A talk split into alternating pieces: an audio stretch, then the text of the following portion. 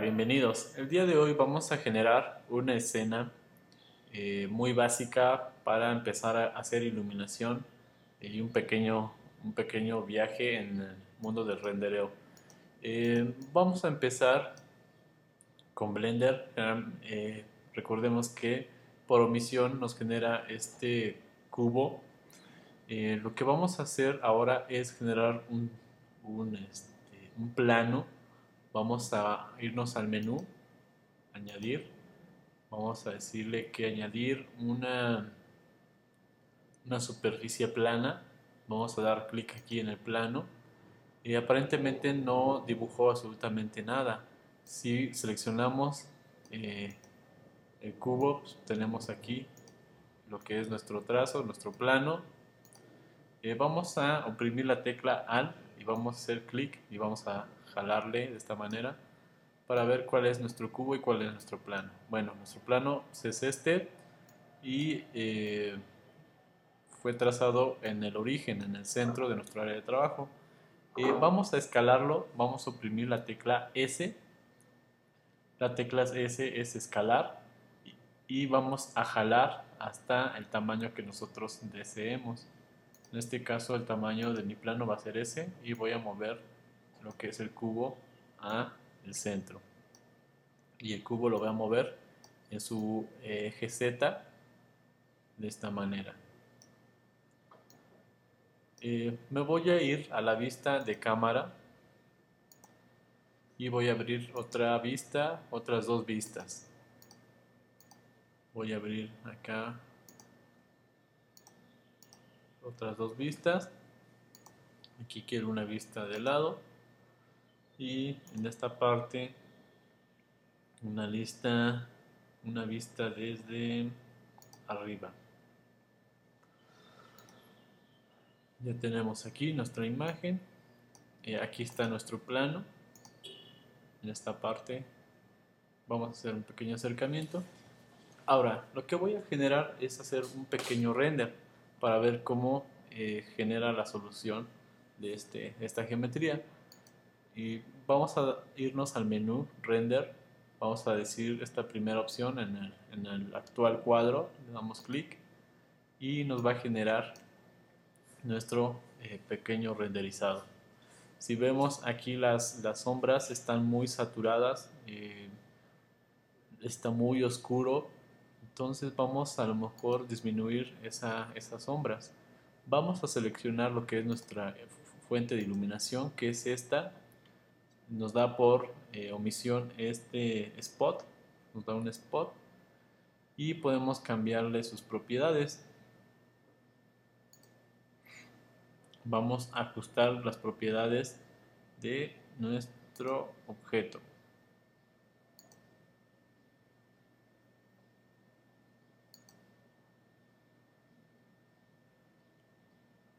Nos vamos a Shading, vamos a seleccionar Shading y vamos a,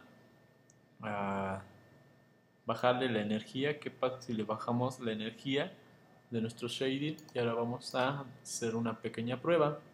Bueno, nos baja la intensidad de iluminación de todo nuestro, nuestro ambiente. Entonces, ¿qué pasa si le subimos más la energía? Obviamente nos hace el contraste mucho más saturado, mucho más marcado vamos a dejarlo eh, a 1, a 1, 2 y vamos a ver las, las sombras. Qué pasa si desactivamos este de Ray Shadow vamos a observar. Bueno pues, prácticamente nos cancela lo que son las sombras. Si lo activamos eh, vamos ahora a elegir otro tipo de sombras y nos genera este otro ambiente.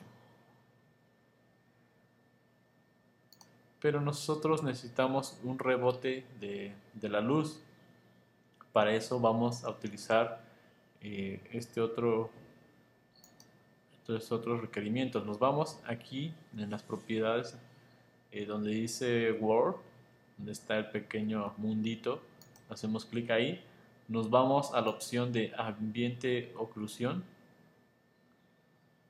Tenemos esta pestaña, damos clic en ambiente oclusión, eh, solamente seleccionamos y nos vamos a render y que renderice el actual cuadro.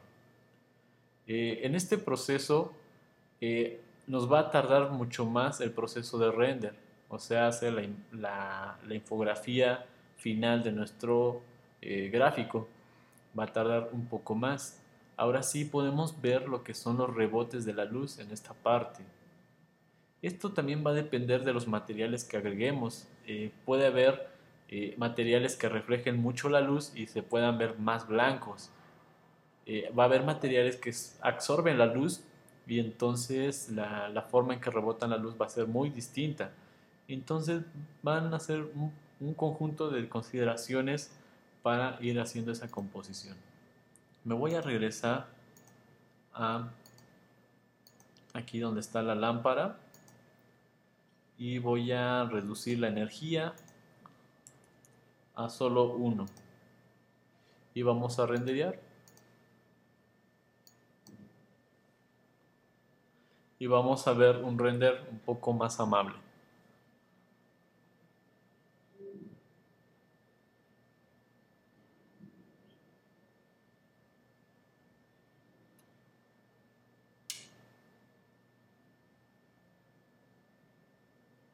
Bueno, aquí el proceso de render es un poco más tardado y un poquito es ser paciente en estas pruebas de renderizado.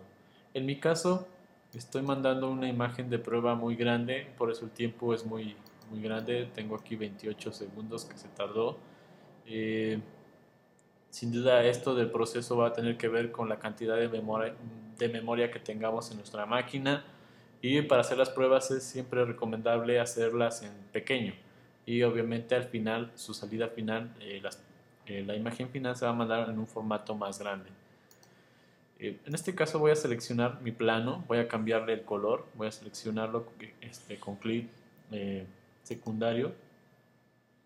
Y me voy a ir a, a shading. Tenemos este activado y este otro. Me voy aquí a añadir, añadir nuevo añade uno nuevo y voy a darle un poquito de, color. En mi caso un pequeño algo de color rojo. Y ahora voy a activar esta opción de mirror eh, en el espejo. Voy a darle clic aquí en ray mirror y voy a darle un poquito más de reflejo. Y veamos qué sucede Aquí el proceso a la hora de activar mirror, los rebotes de luz son mucho más tardados y el proceso de render es mucho más tardado.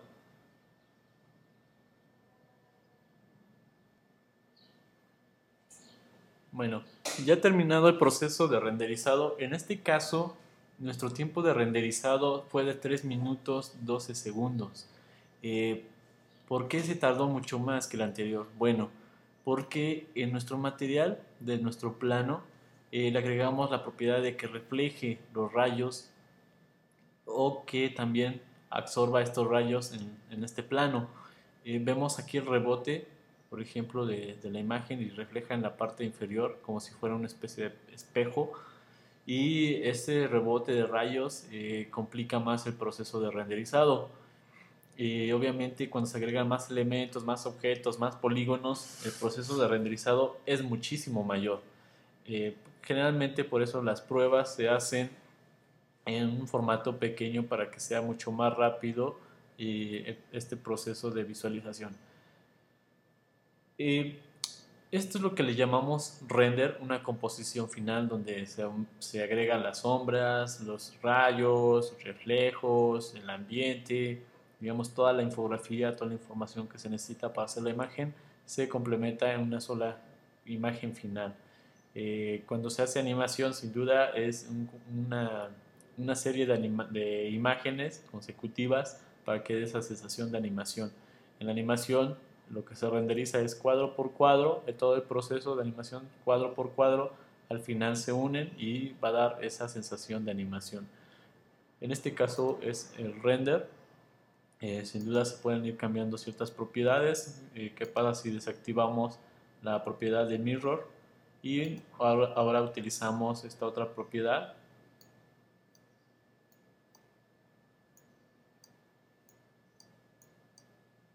eh, aquí tenemos más opciones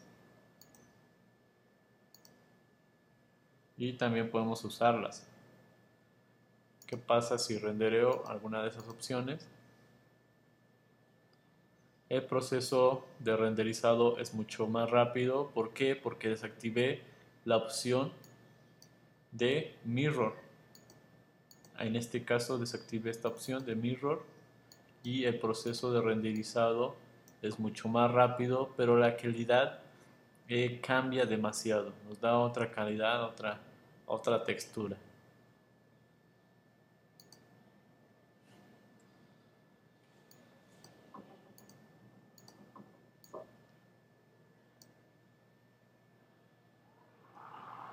Bueno, este es un pequeño recorrido en cómo hacer renderizado en Blender. Solo un objeto, un plano, le cambiamos algo de textura, utilizamos algo de ambiente oclusión y con esto de, de, ejemplos. ¿Qué pasa si le bajo a esta opción? Eh, el proceso de renderizado es mucho más rápido. ¿Por qué? Porque nos da eh, menor calidad en nuestra imagen final. Aquí vemos que nuestra textura en esta parte eh, nos da una especie de pixelado. Entonces lo que está haciendo Blender es mandar menos rayos, obviamente es menos, menos detalle en, su acabado final. Y si subimos la, la cantidad de samples, obviamente la cantidad de renderizado va a subir en, mucho tiempo. ¿no? Eh, esto es todo por hoy, nos vemos pronto, bye bye.